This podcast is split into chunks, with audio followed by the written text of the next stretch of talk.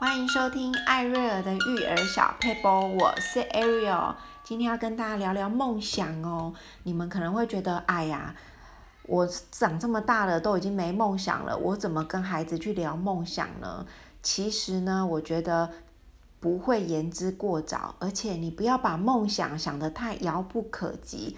对小孩来说，很需要有梦想来支撑他们每一天的努力，包括他们学业的努力哦。好，那我借用《小王子》的作者圣修伯里说过一段话哦，给我有闪亮亮的灵感。那句话是这样说：如果你想要造一艘船，你要做的。不是请大家一起找木头跟分配工作，也不是下令谁该做什么，取而代之的呢，你应该做的是勾起大家对浩瀚无垠的大海产生渴望。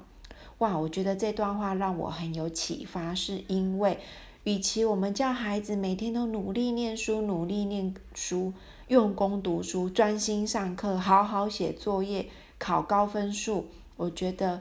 更棒的是带领孩子去看到他们未来的大海，看见他们对未来的梦想。所以我有时候会跟小孩，虽然我小孩最小才六岁，最大的也才十一岁，可是我常常会跟他们说梦想。梦想不一定要聊得很不切实际。梦想有时候当然可以让他们随便说啊，呃，想要去宇宙外太空啊，想当什么很奇奇怪怪的什么超能力霸王都可以。可是慢慢的，当他们勇于幻想之后，就会慢慢的勇于梦想。那我觉得很多人可能会觉得说，哎呀，小学生谈什么未来啊，太太早了啦，谈什么职业啊，太，嗯、都还不知道他们未来要做什么了，谈得太早。但是我觉得其实不然哦，因为小学毕业之后就剩下国中跟高中的生活，短短的六年，你就要让孩子进入到大学，大学就要抉择他们未来的科系跟走向了。如果在国高中的时候不能对自己的未来有一些憧憬的话，其实很难对他们选的科系有所帮助。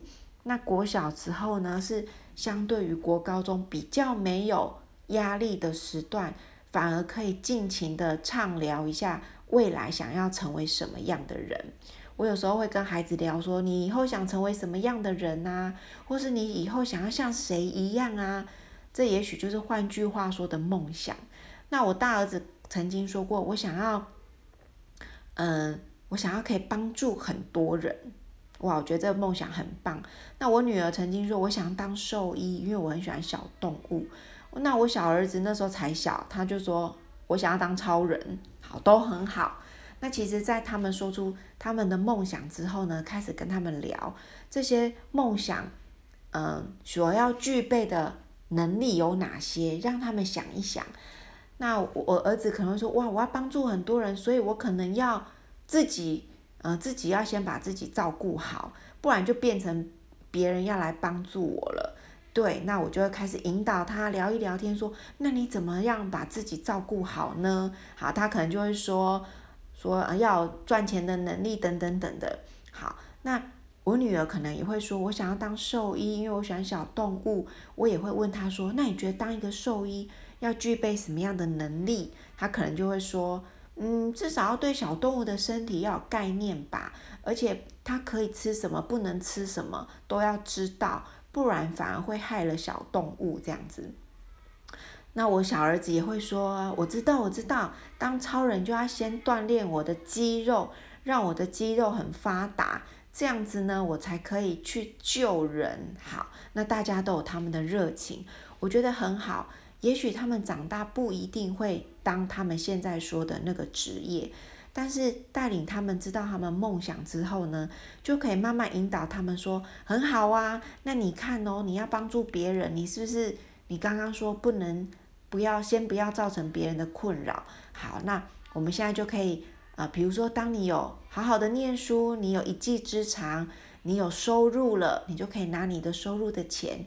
去帮助需要帮助的人，你可以买午餐给他们吃，你可以买面包给他们吃，然后你可以买一些呃好的东西去给孤儿院的孤儿或是流浪汉，他们都可以，呃，因为你的帮忙得到一餐的饱足，哇，就可以跟孩子聊他们可以做什么。那他们想成为的样子背后就需要这些的努力，所以慢慢的引导他们未来想要成为什么样的人，我觉得很重要。那也许他们，也许你可能会说，啊，可是选科系通通常都是选的都不是他们想要做的，而且毕业也不一定是他们真的就去做的那个职业，是没有错。但是呢，让孩子不断的思考。你也可以跟孩子说，你现在想当兽医，不代表未来你会成为兽医。但是你在想当兽医的过程，你会一直去思考，具呃兽医需要具备的能力。好，那兽医需要具备能力，你如果觉得啊，我我不我会怕血，我不敢看到血，那取而代之的，你可能可以当其他的职业哦，比如说你可以开一家宠物店，或是你可以去研究。呃，小动物、昆虫或是什么什么的，慢慢的去衍生你最后真正想要的一个梦想。所以我觉得，在孩子初步有他们的梦想的时候，不要急于打断，也不要去否定他们。我记得，嗯、登陆月球的是不是阿姆斯壮？好，我记得，嗯、嗯，好像阿姆斯壮小时候，如果我没记错的话，他曾经。就跟他的妈妈说：“妈妈，我想要去那个外太空，我想要到很远的天空上去。”那时候他还小，他妈妈其实，在那个年代，没有人登陆过月球，也没有人真的到过那么高的地方。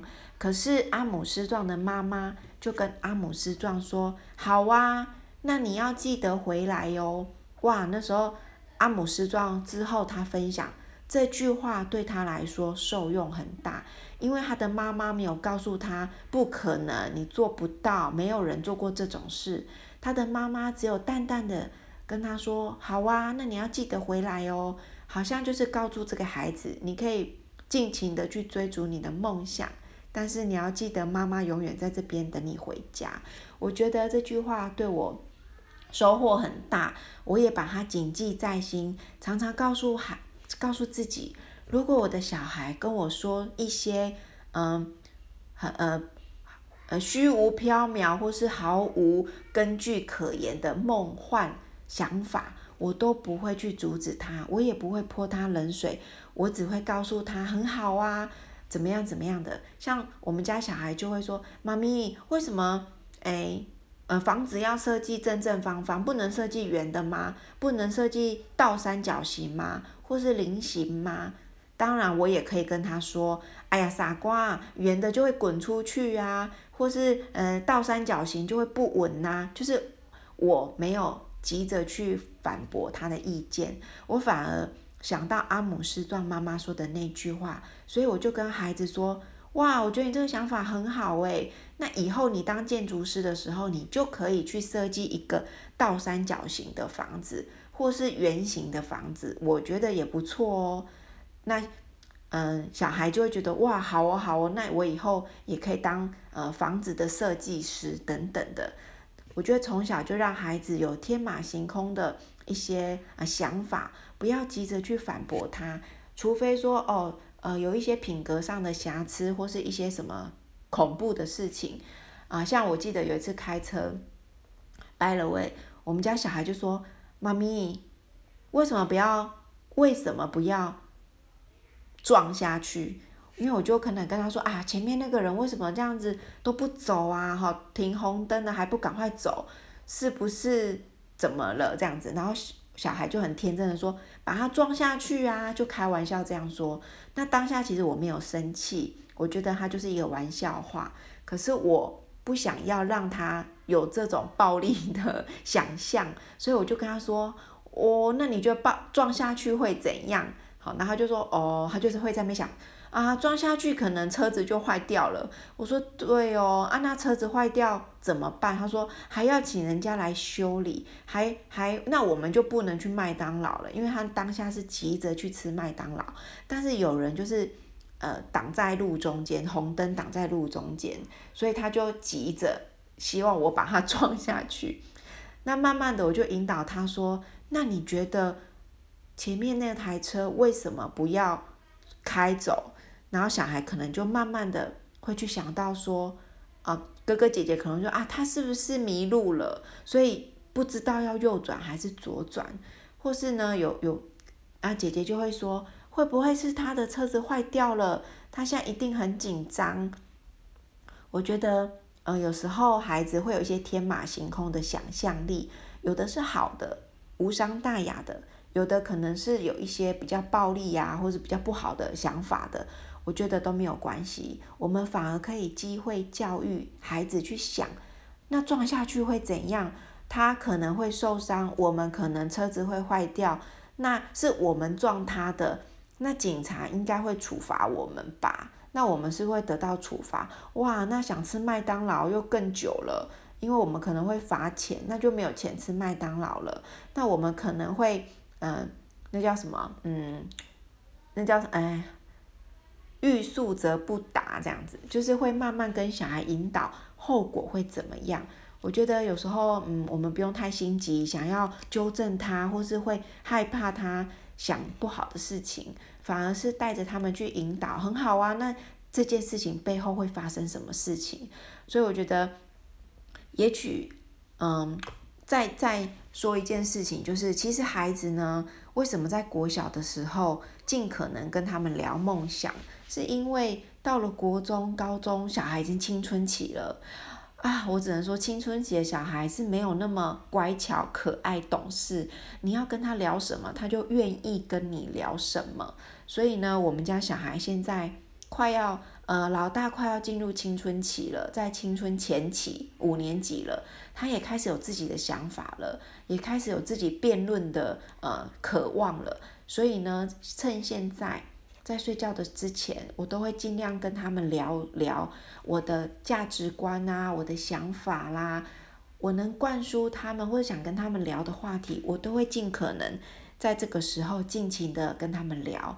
因为当他进入青春期，他就不想跟你聊了，而且他也会觉得你懂什么。我们现在年轻人可跟你们这些老 Coco 想的不一样，这时候才要跟他们聊梦想。聊一些价值观，其实是有一点，嗯，过了，过多了，腻了，小孩就不想听了。好，所以我觉得这这几天刚好是这阵子刚好是疫情阶段，功课没有这么繁重，然后呢，天天都可以在一起，我反而是一个很好，我觉得很好跟小孩畅所欲言、尽情聊天的时刻。因为说真的，进入青春期，你想跟他聊，他都不想跟你聊了。所以呢，趁这个阶段，趁这个机会，疫情期间，我们好好的跟孩子们聊梦想吧，甚至也可以跟自跟孩子们聊聊自己以前的梦想。也许可能没有成功，我们的梦想成可能没有完成，但是没有关系，在我们想要完成的过程是透过努力的，我们也可以鼓励小孩在暑假，呃，设定一个小梦想，然后我们一起把它完成吧。谢谢大家收听，拜拜。